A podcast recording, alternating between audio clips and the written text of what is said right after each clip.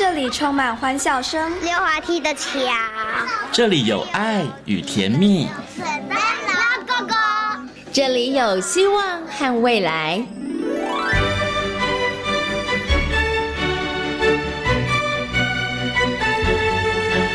遇见幸福幼儿园，遇见幸福幼，遇见幸福幼儿，遇见幸福幼儿园。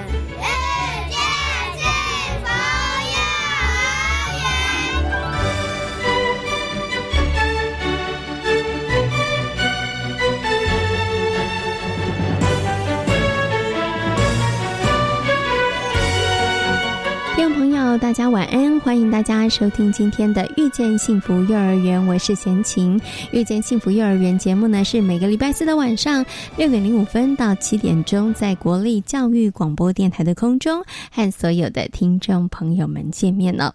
那么在今天呢，幸福幼儿园的单元当中呢，要跟大家呢来分享的是汉翔贝利幼儿园的一个教案。这个教案的名称呢叫做“做我真好”哦。那其实呢，孩子进入到幼儿园里头。头呢，会先从认识自己，然后呢，再来发展自己跟他人的关系，然后接下来呢，最后会发展的是呃自己跟社区、跟团体之间的一个关系哦。那么在今天节目当中呢，汉翔贝利幼儿园的杜恩玲老师要来跟大家分享他们怎么带着孩子来认识自己哦。那从外表的认识，一直到内在自我的肯定哈。那老师呢设计了非常精彩的活动跟教案，等一下呢就。听听杜恩玲老师跟大家所做的分享哦。那么在大手牵小手的单元当中呢，为大家邀请到的是师范大学的江义村教授，带着大家一起来认识共融式游戏场。相信呢，很多听众朋友对于共融式游戏场不会太陌生。不过，你真的知道进入到共融式游戏场该怎么玩吗？它的设计重点又是什么呢？马上进入大手牵小手的单元，来听听江教授告诉大家。手牵小手。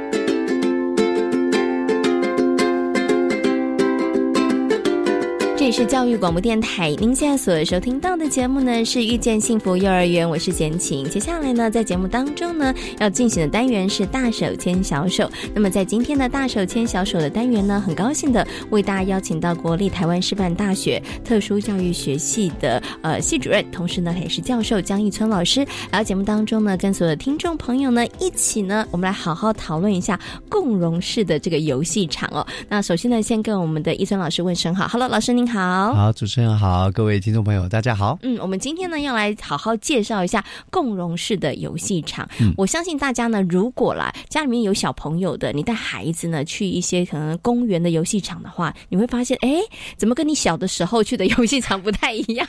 对，它有些可能会标明它是共融式的。那或者是大家在看新闻报道的时候，哎，又一个新的共融式的游戏场揭幕了，对不对？哈，所以大家可能对于这个共融式的游戏场不是。那么样的陌生，但是一样，大家可能只是只。只听到名词，了解名词的字面意思，但是你可能不知道说，那它到底跟我们传统的在公园里头的游戏场有什么不一样的地方哈？是，所以今天呢，来跟大家好好介绍一下。所以呢，我想先请我们的这个易春老师，我们先来那个名词解释好了，先为大家好好介绍一下什么是共融式的这个游戏场。好，其实很简单的概念就是，我不知道爸爸妈妈有没有带孩子去以前所谓的罐头式的游戏场，就是它是罐头，对对对。然后呢，有一次呢。我我的经验是这样子，我也比较贪玩一点。有一次我就带我孩子去，那时候他们大概幼稚园嘛，哈，去这个所谓罐头式的游戏场玩。然后我就看到有些有个荡秋千，好好玩。那你知道吗？我跟我太太已经很久，我们知道都是大人，很久没有玩过荡秋千。然后我就很兴奋说啊，有荡秋千，那孩子玩一玩，想说哎，我也想玩一下。结果没有办法玩。嗯。因为我屁股太大，塞不进去。那不是，那不是佛你做的。对，所以这就不共融。你看，但是你去想，我也会想要玩啊。所以这个很简单概念，共融从这边出来，就是说，今天一个游戏场为什么是量身定做给谁玩？嗯，好，那早期的确有这样概念，为什么？因为他觉得这个游戏场。我就是设定给小朋友玩，那我设定给小朋友玩是设定给特定的小朋友玩，例如说屁股的臀围多大到多大是好，那他才能玩那个荡秋千。身高对不对？对，因为它是固定的嘛，好，所以你不够高，你够不到，那你还不能玩。以前我记得很早很早还写说，这个几岁以下孩子不得玩这个游戏哈，所以你就可以知道说，早期的概念就不共融。嗯，那不共融会很多的问题，就是说你等于是为某些族群或某些人就特别去定做。那 OK 啊，可是公园是大家的，嗯，为什么只有他能够享有在这个地区框那么大的一个场地，只有某些人可以玩呢？那就造成大家说，哎，我们的权益在哪里？是，例如说很多爷爷奶奶带孩子带孙子去玩，其实我觉得爷爷奶奶很可怜，在那个年代，嗯，就是他要在旁边站呢，站了很久，因为他也没地方坐。可是你说爷爷奶奶不喜欢玩个荡秋千吗？不喜欢做个摇摇椅吗？其实也想了，也想，可是他屁股坐不进去嘛，是，好，所以。后来共融概念很简单，就是说我们要设计出更好、更宽广，就是更通用的一个游乐场，让所有不同的孩子能够玩。那这个玩的过程当中，还有很重要的是，它还有一个所谓游乐的功用。什么叫游乐公园？就是很多我们认为玩就是玩，不对不对，其实玩的意义很大。你去看小动物啊。他们刚开始，你看很多呃，例如说小狗、小猫，他们也会玩，对不对？你知道他们在玩要做什么吗？嗯哼，他们是要学以后生长的，就是生存的能力啦，捕猎啦，哦，逃跑啦，哈。所以其实我们在儿童玩的时候也是一样，让孩子里面在里面学会一些真的很简单三个字叫长知识，嗯，好长见识，哈，让他开始训练。那所以这个共融的概念，就是让所有不同各式各样状况的人，不只是孩子哦。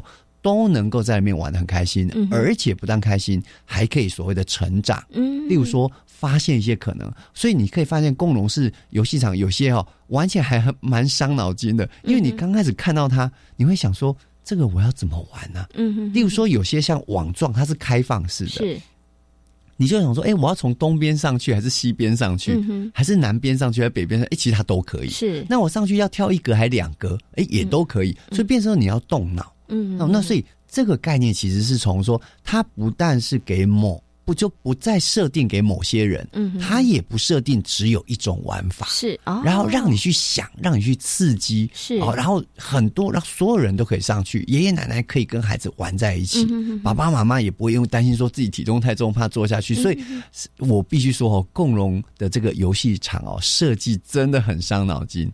很困难，我没有办法丢出一个罐头给你，然后大家都喜欢吃这个罐头。嗯哼，它要很有弹性，是，而且各式各样的人都能去玩。哇，所以这个真的要设计很难呐，很难。因为如果像你，比如说像衣服，我就会知道，如果我现在是做给小孩子穿的，我的 size 或是小孩子喜欢什么样的图案；如果是老人家穿的，他可能有哪一些的舒适度的要求。可是如果是一个游具，然后要老少通吃，我觉得这件事情很不容易。像贤静以前呢，我对于这个共融式的游戏场，我的认知啊，我会觉得说，哦，那就是否小孩子的，然后是一般的小朋友跟特别需求的孩子。嗯，但是刚刚这个易春老师讲。是，他其实不止小孩子哦，对，大人也是哦，是是，所以他在整个设计上面，我觉得难度就高很多了。对，因为它其实不止好玩，而且它还要有一些目的性，是。这些目的性是要让你动脑，或者是说它可能要培养你某些的能力。个性，例如说独立，嗯，好，例如说我们发现有些共融式游戏，它每次只能一个人通过，它为什么设计成让你一个人通过？就是你要独立去完成这几个任务哦，所以他有时候弄得搞得我们很难，那就要去思考，去刺激。好，他有些任务，例如说还有一个就是他要去思考说。他在玩这个游戏的时候，他可能要很精确，是精确知道说要怎么玩，所以他有一些重要的元素在里面才能设计。不过刚刚主持人提到一个很有趣的例子，衣服，我们常讲说衣服如果 one size 大家都可以穿，那它有什么特性？嗯，很重要，它的那个纤维要很弹性够高，嗯，对不对？它可以。呃，例如说我们比较高壮的人，他可以穿；那我们比较瘦弱的人也可以穿啊。那高矮不一样。那我不晓得大家在 YouTube 应该可以找到影片哦。有些设计本身可能比较 freestyle 的衣服，嗯，它就可能有五六种不同的穿法。它可以变成裙子，它可以变成背心，它可以变成外套，甚至它可以变成包巾，包在头上。所以它就是这样概念。它的确，你刚刚所说的衣服共融游戏场就是一个弹性很高，花色很美。大家都喜欢，是。怎么穿都漂亮，很多的，嗯，对对，它就是这样的概念。其实其实并不难，对，难在设计者。老师讲的不难，我觉得是应该玩的人觉得很开心，嗯，因为你可能今天去，它就会变成一种状况，就是我今天去，我可能想到是这种玩法，嗯，但是我可能明天再去的时候，我看到别人，是，他可能就刺激我，原来他可以另外一种玩法了，对，或者是两个人、三个人的玩法都不一样，对，它就变得非常的丰富，然后你会觉得说，哎，跟你以前所认识的或所认知的那一个游戏的器材，嗯，它其实就完全不太相同。以前很像公式啦，就是你看到摇椅，你就只会坐上去，是啊，然后就开始摇。因为他也不让我们用别种方法，因为他会告诉你说用别种方法可能会危险，危险，对不对？所以我们也就只能按照，因为以前的呃，我现在还记得以前或是公园里头那种制式的游戏的器材的时候，它旁边还会有一个可能类似警语。告示牌，对对，就告几岁以下，然后告诉你该怎么玩，还有几公斤，对对对。然后我每次看到几公斤，我就一肚子火，因为我太重了。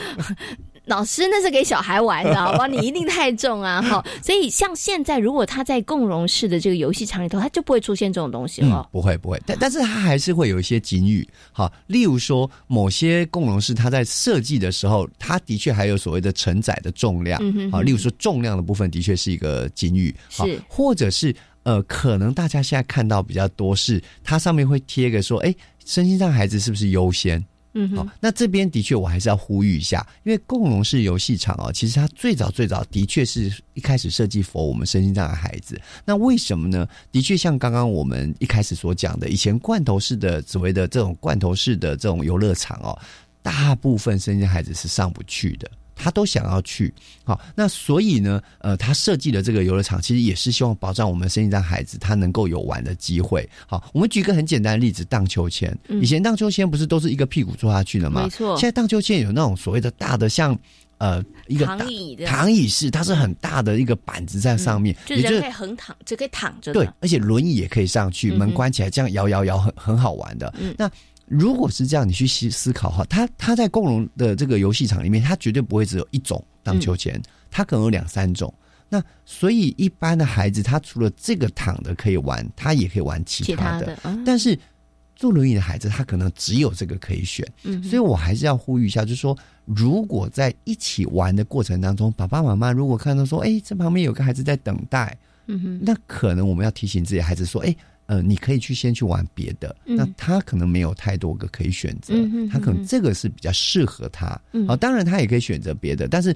我想荡秋千大家都想玩嘛，所以说如果可以的话，我还是提醒他，他旁边通常都会有个学说，哎，声音障孩子是不是优先之类的，这还是会有一些提醒啦。嗯嗯，OK，好，我觉得老师这个呼吁其实真的非常重要。然后我觉得爸爸妈妈其实也可以把这个视为一个很好的机会教育。嗯，对，可以跟孩子来谈，你喜欢玩，但是我们是不是也要礼让其他的人？那我们可以先选择其他的。那你也可以借此可以跟孩子说，哎，那。可能这一位哥哥姐姐他可能只能选择这个，对不对？我觉得爸爸妈妈真的可以利用这个机会啦，对不对？哈，所以这个也算是一个很重要的呼吁，真的要请我们收音机前面的听众朋友跟爸爸妈妈，如果带着你家的孩子到这个共融式的游戏场的时候，游戏玩法。千奇百怪，各种大家发挥你的创意，对不对？好，对，但但是有一些这个游戏的小小的规则跟细节，还是要请爸爸妈妈稍微注意一下。甚至可以邀请，对，像有时候有些孩子他荡的很开心，可是如果他在旁边等的人，他根本进不去。嗯，好，那有一种方式是，其实共融的游戏，它通常它的承载量都比较大一点，是。所以如果这时候你能够停下来说，哎。你要不要一起上来玩？也很好啊，也很好。所以不见得他会做所谓的排挤，只是这孩子是不是能够开始学习贴心、观察、同理心、同理。哦，爸爸妈妈可能一有些爸爸妈妈可能没有觉得这个重要哦。但是我举例来说，很多爸爸妈妈跟我说，当他开始提醒孩子要做这件事的时候，这个孩子在家里也会也会。例如什么？好，我我就讲个很简单的例子。他回到家里，看到桌上有一块很漂亮、很好吃的蛋糕。嗯，这孩子不会一口气就把它吃光。嗯，他吃到一半会说：“哎，妈妈，你吃了没有？”嗯，啊，爸爸回来会不会想要吃？是你，你想这么简单的一个分享的概念，可以从孩子的游戏场可以养成。是好，所以很多呃，我想现在大家也看到新闻，有很多呃，就是真的是人伦悲剧啊。但是我们去想一下，这人伦悲剧是什么？就是当你孩子在小。当你在养成的时候，你没有教他分享，没有教他贴心，没有教他同理，那他不可能突然间就有这些特质。好，所以我觉得蛮重要的是，在这个学习的过程当中，它可以造成很多家庭更和谐。嗯嗯，这个蛮重要的。接下来就要请问一下易春老师了，那到底这些油具谁设计的？怎么这么厉害？可以可以方方面面这么多的部分上面，它其实都能够兼顾得到呢？是，其实这个共融式哦，它其实不会是说出来才共融，嗯，它从开始其实事前就要共融了。好，包含一开始我们在挑这个地方，例如说到底这个地方一个公园那么大，它要放在哪个地方？是，那放在那个地方的时候需要准备什么？所以通常在共融式的游戏场啊，如果做的比较完整的。他都会先开一个类似像公听会，嗯，好，那他就会邀请附近就周遭的居民啦，然后专家啦，或者是政府啦相关的组织相关的呃官员啊一起进来，嗯，那大家讨论说我们想要什么样的一个游乐场，嗯，需要什么样的一个方面？那当然有些厂商啦或者设计者会来提案，所以我觉得这个蛮重要的，是一开始。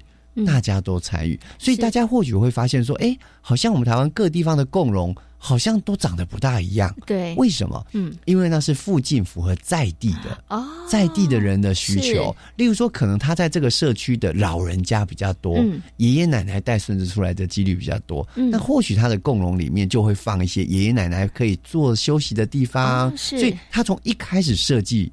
哦，就共融了，就共融了。哦，对，那设计的过程当中呢，呃，一定是不断的沟通。例如说，我觉得这个设计啊，好像有点危险啊，或者是说，因为其实也必须说，很多共融的游戏，它的设这个游戏剧本身是很开放的。嗯哼，它为了要让所有人能够用，它不能太复杂。好，就好像说，如果你是一个贴身的旗袍。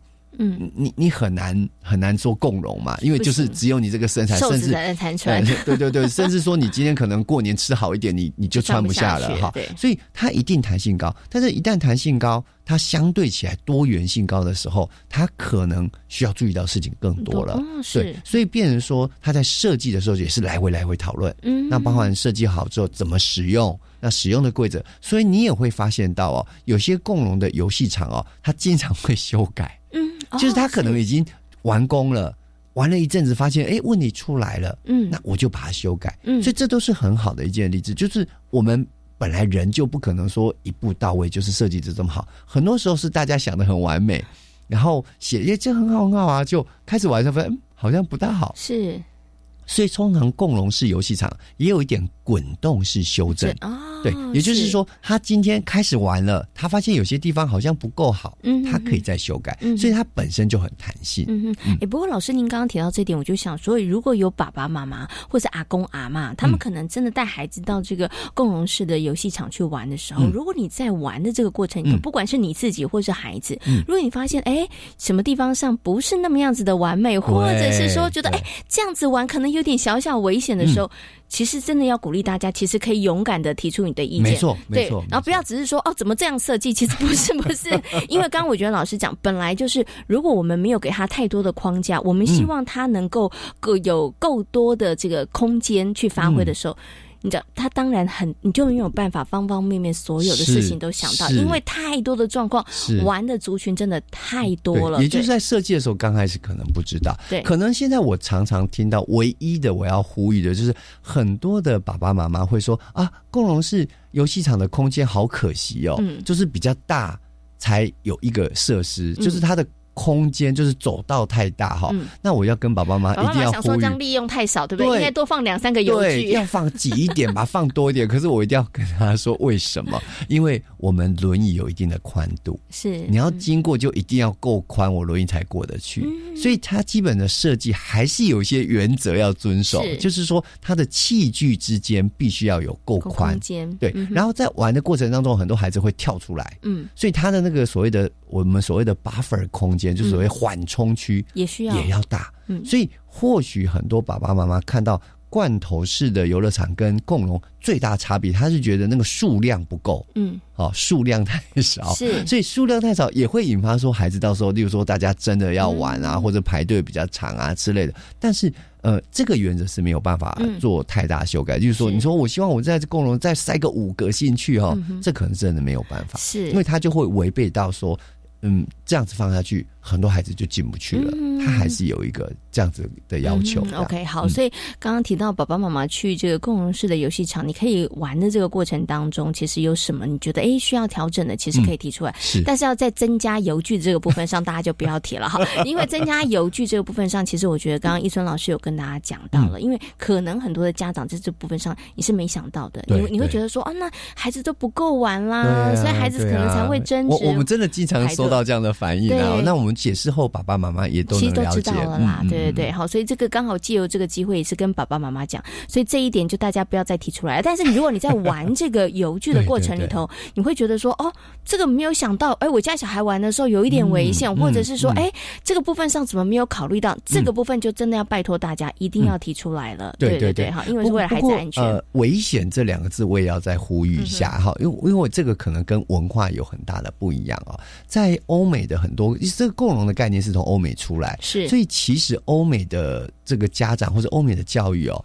还是有个很重要的概念，就是要让孩子去学习面对危险跟保护自己。举一个很简单的例子哦，我们在国外看到很多的国家公园的这个悬崖边其实是没有栏杆的，那他。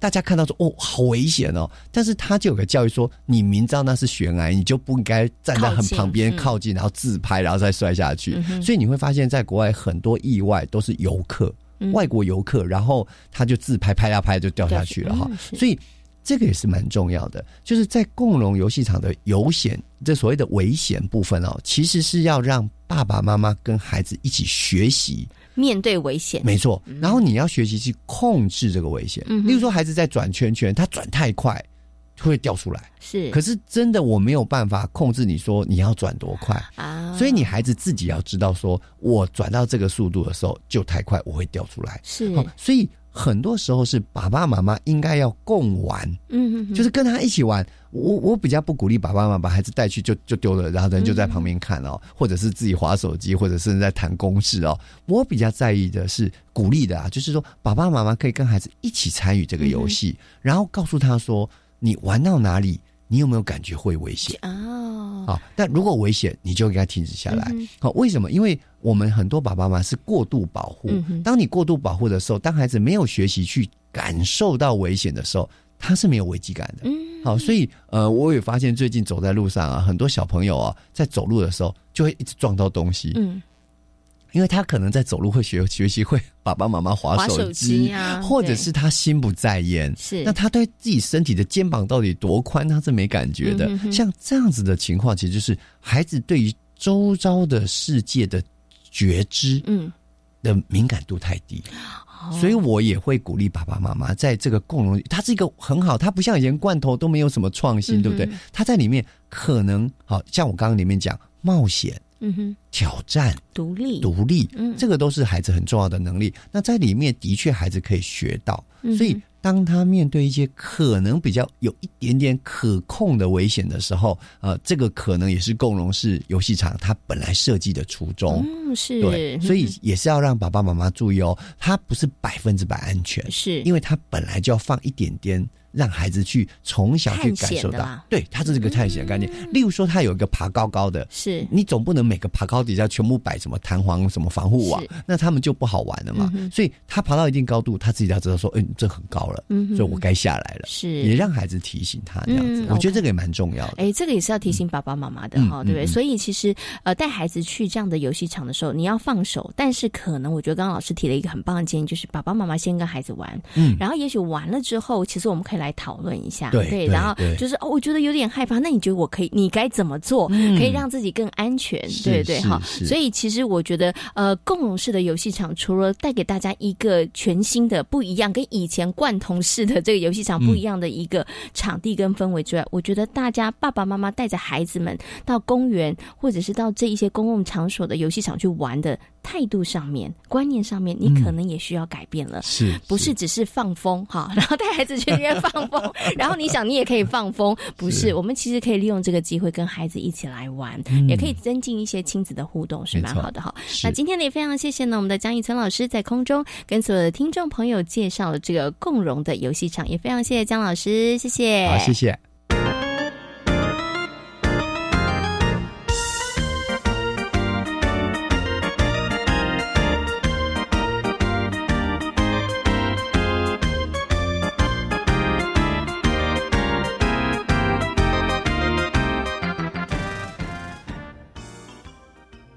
大家好，我是陈淑芳，今年八十三岁，已经打完第三剂 COVID-19 疫苗。打疫苗前要吃饱睡饱，确定身体状况良好。长辈要请家人和照顾人陪同哦。打完疫苗，请在现场休息观察至少十五分钟。回家后继续注意身体状况，多休息，多喝水。我是陈淑芳，请跟我一起接种疫苗，提升保护力。有政府，请安心。以上广告由行政院与机关署提供。Ciao a tutti, benvenuti al favoloso mondo dell'italiano。欢迎来到异语的体力世界。我是主讲人雅丽娜。雅丽娜诚挚的邀请大家，在这十分钟的课程里，和我一起轻松学意大利文。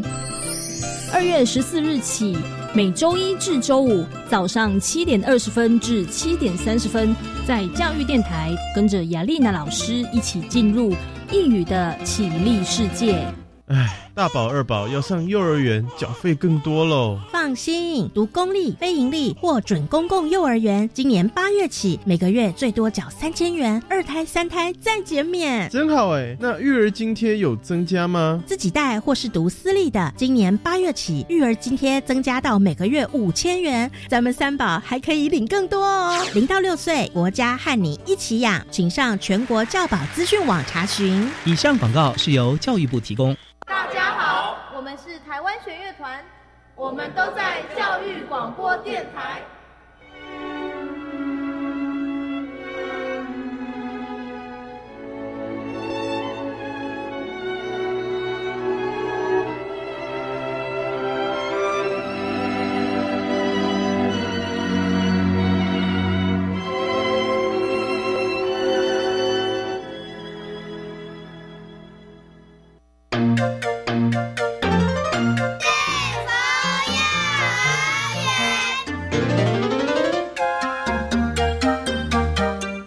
是教育广播电台，您现在所收听到的节目呢是遇见幸福幼儿园，我是贤琴。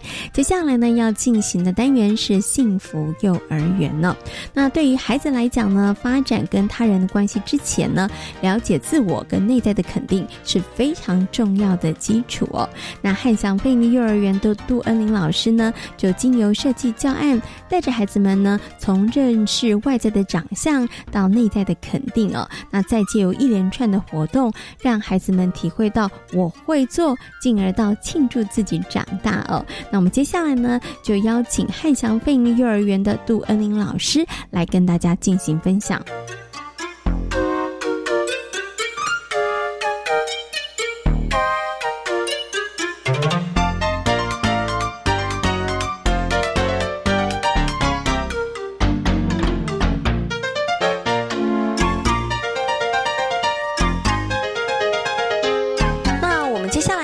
朵拉老师呢来跟大家分享一下，呃，他带这个中小班的小朋友所进行的一个活动跟课程哦。那名字叫做“做我真好”。我想呢，是不是可以先请朵拉老师来跟大家分享一下，就是为什么会有一个这个活动或是课程的一个发想呢？好，嗯，因为我们的园所呢，就是我们是以主要生命教育来出发。其实，在第一个阶段就是人与自己，所以我们希望在呃学习一开始，中小班的孩子，我们可以让他们去透过人与自己、肯定自己、喜欢自己来出发。所以我们就设定了这个主题。然后，而且这。这阶段孩子他们也长大了，然后可能从幼幼班到小班，从小班到中班，他们觉得自己是哥哥姐姐了。透过认识长大的自己，他们可以期盼自己，哎，我们也期盼孩子可以更肯定他们自己，然后呢，而且也练习许多自我照顾的行为，这样。嗯，好。所以其实呢，就是刚好也符合汉翔飞营利幼儿园的一个很重要的教育的宗旨。哈，那其实他们一直在生命教育的部分上面琢磨非常的多。哈，可是呢，在谈到生命教育里头，他第一个起步呢，就是孩子要先认识自己，肯定自己。这可能所有的爸爸妈妈通通都知道，但是到底要怎么样？带着这个中班跟小班的小朋友去认识自己、肯定自己呢？我想接下来呢，就要请朵奥老师，我们就实际的一个做法来跟大家说明一下好了。我想我们就先从如何来认识自己好了，好不好？因为这应该算是基本啦，哈。那怎么样带着孩子来认识自己呢？照镜子。是用这个方法吗？有，我们有照镜子的活动。对，我们就让小朋友他们可以照镜子，然后观察到他们的五官。其实幼儿班就知道很基本的眼睛、嘴巴，可是我们就会让他们去发现自己独特的五官。对他们就会更对自己有特别的呃更深刻的印象，因为发现哎，我有痣在脸上。对，然后或者是呃，我的眉毛比较厚粗，比较细，或是我的眼睛上面有一条线线，我就是双眼皮。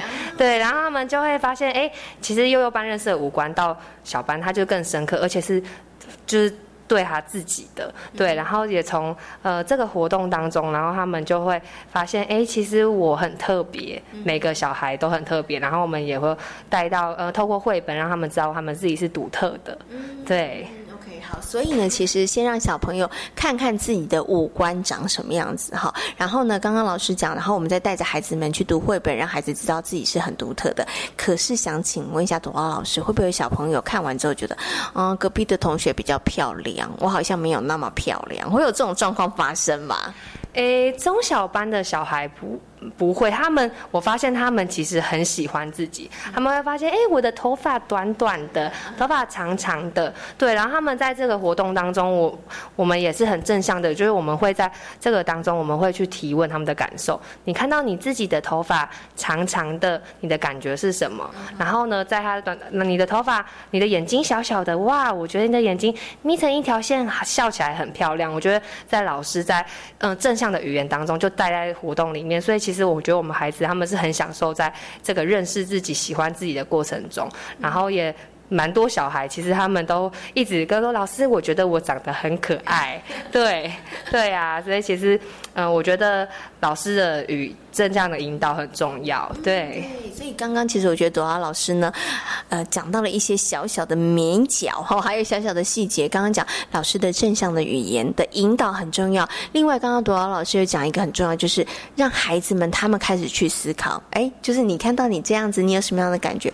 我觉得小朋友可能觉得，我觉得我很棒，没有人跟我一样，我脸上有颗痣。哦 对，这也是一个很棒的事情。但是引导孩子们思考，但是孩子们讲了之后，老师怎么样的回应，其实。也是很重要的，所以刚刚朵拉老师讲，所以老师要正向的这个回应哈。好，我们刚刚谈到的呢是这个认识外在，它其实好像比较容易，因为它比较具体，我可以看得到我的身高、我的头发，对不对？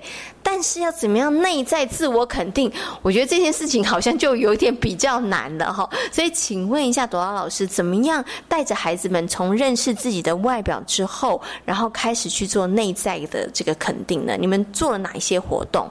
好，我们就是呃一层层的堆叠。其实我们到了中段，我们其实我们也让，因为其实中小班的孩子他就是需要看到，他不能只是你直接说哦，你这是什么样的感觉，他要很具体的。所以其实我们就让他们带了小时候的照片，然后他们就发现小时候的照片，我只会爬，我只会躺着。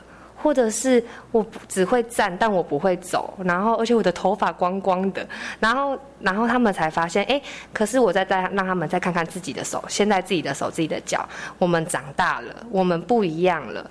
然后那我就问他们说，那你们觉得你们长大的手可以拿来做什么事情？可以。做更多厉害的事情，所以其实就是从他们会做的事情开始，慢慢的肯定自己，走到内在。所以呢，其实孩子们他就发现，哎，我长大的手，我除小时候我只拿来吃饭或者是用手吃饭，我现在可以用汤匙吃饭，而且我还可以擦桌子。所以我们就开始引发了一一连串，就是我们要用我们长大的手跟脚去做很多小时候做不到的事情。他们就更肯定自己，觉得哎，我好厉害哟。对，然后。我们班就开始透过立自己，我会自己做，然后开始肯定自己。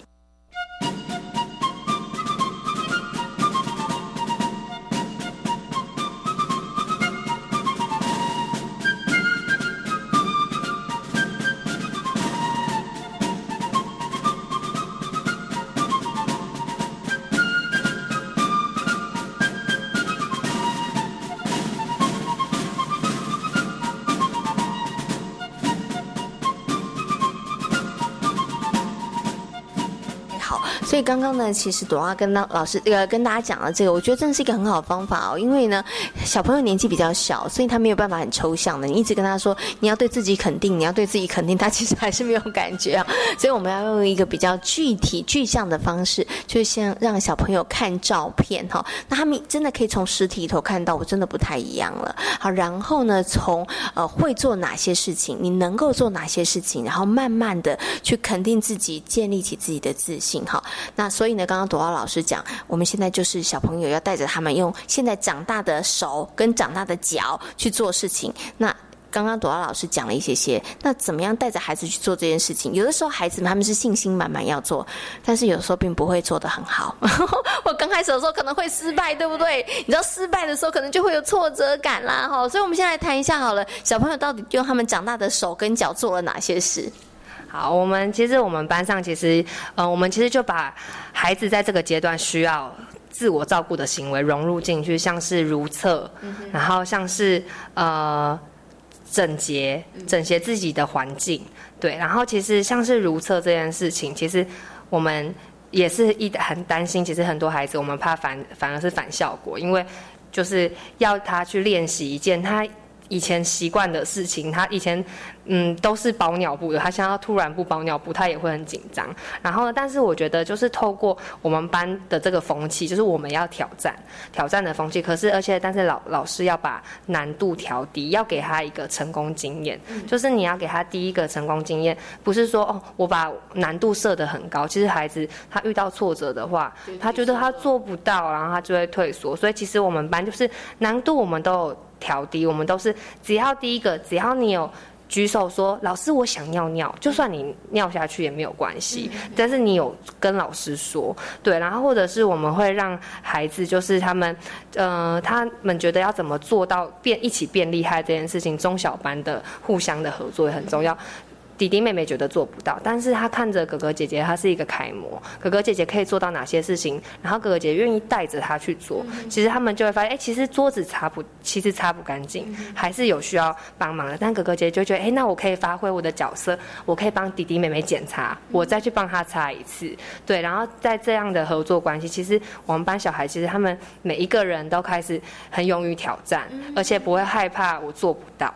对，好，所以老师好有心机哦。老师先把呢很多的任务、很多的事情的难度先降低一点点，因为老师刚刚有讲，给孩子成功的经验真的很重要，因为他鼓起勇气跨出第一步，但是如果这个经验就让他觉得很受挫的话，那要再跨出第二步，可能就会更困难了。所以老师刚刚呢有讲降低这个难度，然后呢让小朋友在生活当中一件一件去尝试哦。那你刚刚有提到像如厕啦。还有生活的整洁的部分哈，然后另外呢，因为呢，这个呃，朵拉老师带的是中小班，所以大哥哥大姐姐们他们也可以成为很棒的这个小小的帮手哈。好，所以呢，小朋友经过这样子，他们是不是就真的对于自己越来越肯定，然后他们就觉得嗯，老师我们很棒了呢？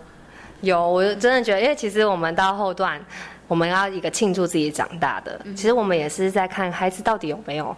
内在的肯定，他们到底有没有发现自己真的很棒，还是他们只是在玩这些活动而已？说一说而已。对对对然后其实我们也做了一件事情，我们就是，嗯，我们做了影片，我们做了一个影片，因为我们知道中小班他真的是要看到，所以我们就做了一个影片，让他们看到，哎，我一开始我刚进这个班。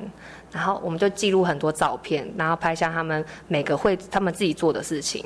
他们在擦桌子，我们也拍下来；他在自己折棉被，我们也拍下来。然后呢，然后他们就看着照影片，他们看完，他们就说：“老师，我觉得我真的变得很厉害了。”然后，所以我觉得老师要做的很重要的一件事情，你要帮孩子去整理这个过程。程，还要给，然后呢，而且要带孩子真的去呃实践这个脉络。你要让孩子看到，一直去回顾。你会在每一次的课程当中，你会去带孩子回顾我们上个课程我们做了什么。你有你有有没有发现自己更厉害了？那更厉害，那我们可以往下一步走。所以孩子他就会一直知道，哎，我一直在往前的感觉，而且他们也是透过影片，他们更喜欢自己。对。我觉得刚刚啊，朵拉老师讲的真的非常的重要哎，因为有的时候可能爸爸妈妈呢都跟孩子说，哎，你长大，你长大，你长大了。可是其实孩子他也许只是一直听着爸爸妈妈跟他说你长大了，可是他自己。有的时候想说，我真的有长大吗？哈，对。可是呢，刚刚老师有讲，我会透过好多的方式，透过影片的方式，那其实是把那一些听起来有点抽象的“你长大了”这件事情，它变得更具象化了。我们从影片里头，我们从照片当中看到你会做什么，对，那这些事情不断不断的去证明说，哎。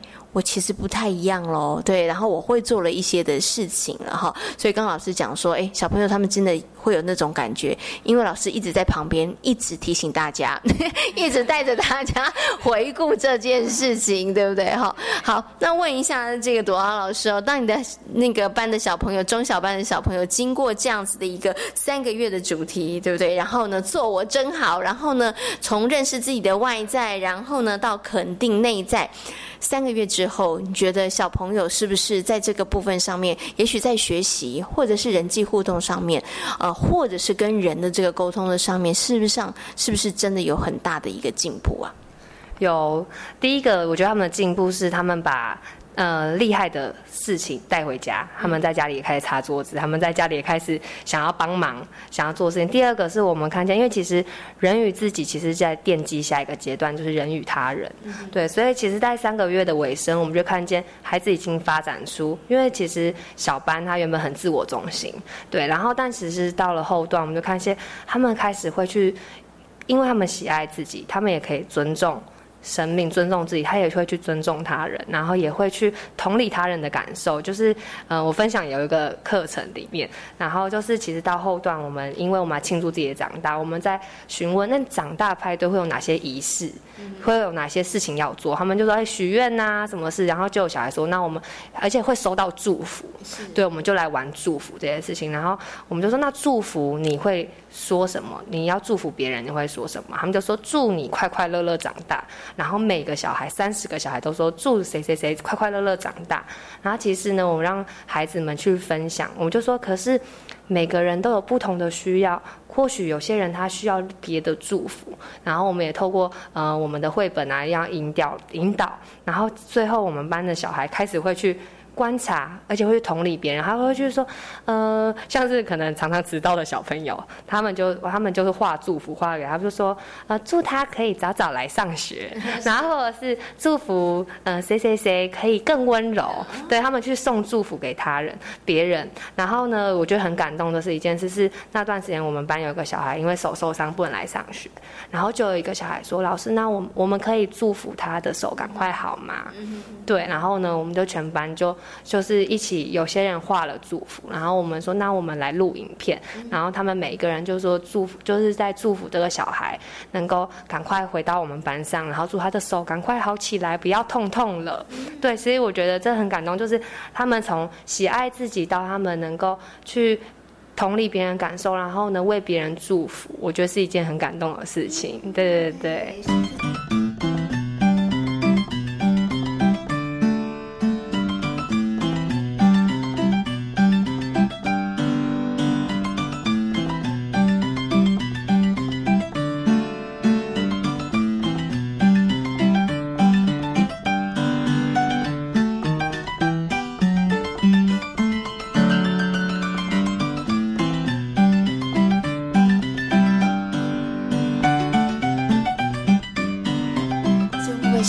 说真的看到了孩子的长大之外，其实呢，我觉得对于这个朵拉老师来说，更欣慰的就是孩子不只关注自己了，孩子开始他们的眼光也会看到别人了，也会开始跟人别人产生一些良好的这个互动哦。刚刚谈到的是孩子他们的一些成长跟学习改变，那朵拉老师自己呢，是不是看到孩子一点一滴的长大，其实心里头觉得非常安慰呢？那问一下朵拉老师好了，进行这样这个课程活动里头啊，你自己最大的心得是什么？我先问一下好了，你觉得比较大的难关是什么？会不会比较困难或挫折的地方？呃，本身带中小班对我来说，就因为是我比较少，我以前都带大班，所以对我来说就是一个很大的，我要怎么样把速度放慢？我要怎么样降低难度？降低难度，因为我可能很容，因为我的个性其实本来就很急，对，所以其实其实每次孩子做不到的时候，我很想帮忙，我真的很想帮忙，可能呃擦不干净，我就很想马上。帮他忙，可是我觉得在这个做我真好的诅咒当中，我就会一直要去思考，其实我最重要要让孩子自己做当中才会有成就感。如果一直是老师帮忙做，或者是一直老师在后面催着做，其实那个就是反效果。那他不是觉得做我真好，只是觉得做我真烦，就是因为要很对。所以其实我觉得就是在这里学习，我觉得我就是放慢。我真的是，我觉得当老师的时候，常常会因为可能一日作一日作息或什么，很容易赶着小孩。我到现在还在学习这件事情，但是我觉得，哎，我真的比以前慢很多了。对，然后我愿意在孩子他其实做不到的时候，我可以先蹲下来说，哎，你做不到，你会有什么感觉？对你，你做不到，你可能很伤心。那你需要我哪些我帮忙吗？还是你觉得你想要再试一次？对，然后我觉得这是我对我一个很大的功课，而且还有在是我们班上的孩子，其实蛮多特特殊需求的孩子。然后在这个过程当中，要怎么让这些孩子也能够做，感受到做自己真好，一起融入课程，我觉得也是一个。非非一个挑战，但是我觉得经过这个主题，我觉得哎，每个孩子都更喜欢自己有进步，对对对。所以不止对孩子来讲是一个学习跟挑战，对老师来讲 也是，对不对？对左要老师来讲，哈，的确在这个带孩子进行这样的过程当中，其实也是不断的修正，然后不断这个调整，哈。那老师刚刚提到的是，你觉得嗯稍微比较辛苦一点的地方，需要去调整的地方。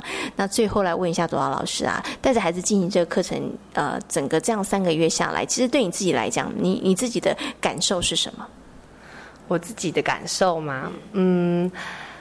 我自己的感受应该是很感动，对，因为一开始我没有什么，我觉得这个主题一一很抽象，对，然后我会觉得我很害怕，嗯，我没有办法让孩子做到做，就是真的感受到肯定自己。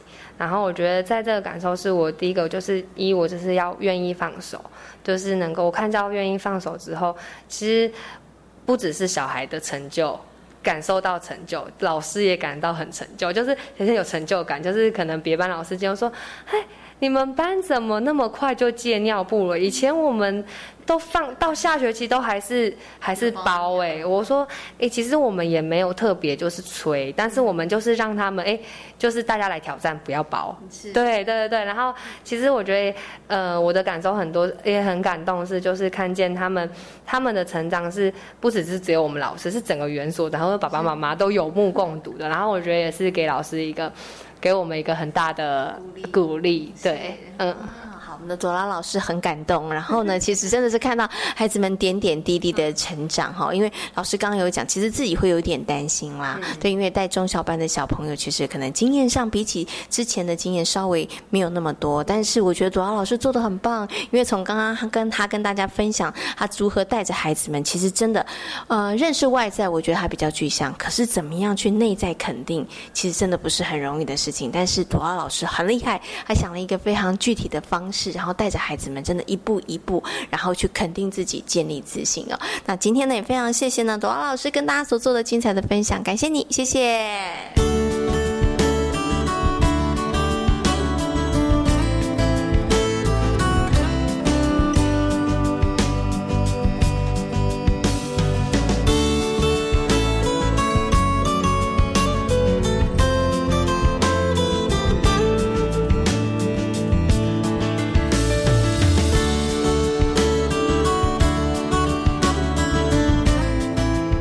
是教育广播电台，您现在所收听到的节目呢是遇见幸福幼儿园，我是贤琴。接下来呢要进行节目的最后一个单元，亲亲小宝贝，为大家邀请到的呢是台湾师范大学的讲师，同时呢他也是台湾阅读协会的常务理事叶嘉清教授呢，要来跟大家呢介绍一本童书《好饿好饿的毛毛虫》。相信很多的爸爸妈妈呢对于这本书应该都不陌生，但是你知道要怎么样来引导孩子，怎么样陪伴？孩子来阅读这一本书呢？我们就要请到叶嘉青老师来跟所有的听众朋友、所有的爸爸妈妈来进行分享。亲亲小宝贝。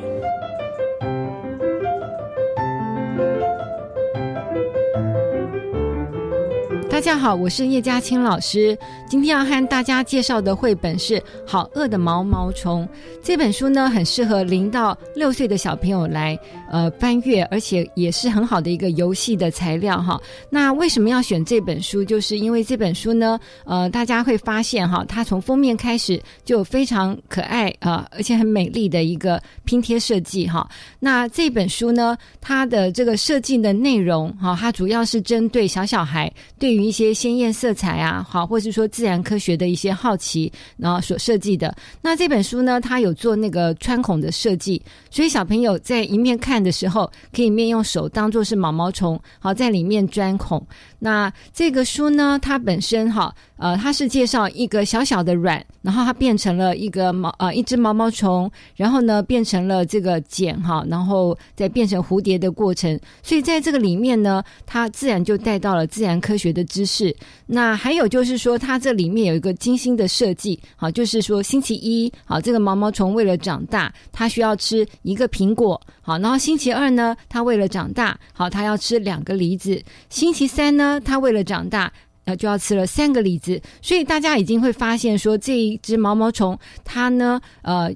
为了要长大嘛，所以他必须要吃健康营养的食物。还有在这个里面呢，也带到了一些重复的序列啊，包括了星期一、星期二、星期三，可以让小朋友预期说，哎，哦，星期一之后是星期二，然后星期三。那并且呢，大家可能已经注意到，星期一他是吃一个苹果，然后星期二是吃两个梨子。那是不是这也有这个配对？哈，就是一对一、二对二的这个概念。那当然，这个重复的过程会让小朋友觉得非常的。能够预期，而且非常的呃熟悉和有趣哈，那就是吸引他们的一个设计。那另外呢，大家也会发现到，哎，这只毛毛虫它为什么到了星期六，它就不是在吃六样东西了呢？因为它这里头也放入了一些这个呃有趣的一个设计，让小朋友觉得，哎，星期六啊，它怎么吃超过了六样东西？而且呢，都是吃一些像是呃冰淇淋啊，好，或者是说蛋糕等等的一些甜食。那当然呢，呃，这里面呢。呃，毛毛虫它就开始肚子痛了哈，所以其实在这个趣味中有点提醒小朋友说，哎，你要注意哦，你看啊，这个呃。不是星期六啊，对，六个六个这个零食啊，或是其他的这个有益健康的食物，那让小朋友去注意一下，而且呢，也发现到说，原来吃这么多零食啊，肚子会痛，是不是有一有一些这个寓教于乐的这个效果？然后呢，这个书哈，到后来那它有一个特别惊喜的设计，就是它越吃越肥越大。好，然后呢，他自己结了一个这个茧哈，那他也有提到说，哎，是两个星期之后，他就要破茧而出喽。然后呢，翻到最后页，它就是一只啊很漂亮，而且是跨页的大大的蝴蝶就要飞出来了。所以这个故事呢，让小朋友觉得说，哦，他这个跟着毛毛虫长大，然后了解这个毛毛虫它整个的生态哈，那非常的这个吸引孩子，也可以增加他们的这个。自然科学跟这个审美的知识，那爸爸妈妈跟孩子一起阅读的时候呢，我们可以跟孩子一起在翻阅当中，好像是在呃玩游戏，哈，用这个小指头钻孔，而且呢仔细看这个里面的各种不同的一些呃拼贴的，像是一些苹果啊、太阳啊、月亮等等的很美丽的、好很可爱的一些图示。那看完之后呢，也可以跟孩子一起，好就是模仿这个毛毛虫去吃一些健康的食物，一起。准备一些健康的呃这个餐点哈，好呃，这是跟大家介绍这一本《好饿的毛毛虫》，谢谢。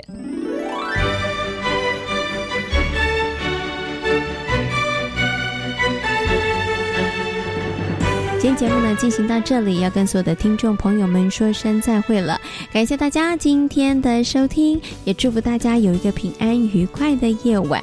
我们下周同一时间空中再会，拜拜。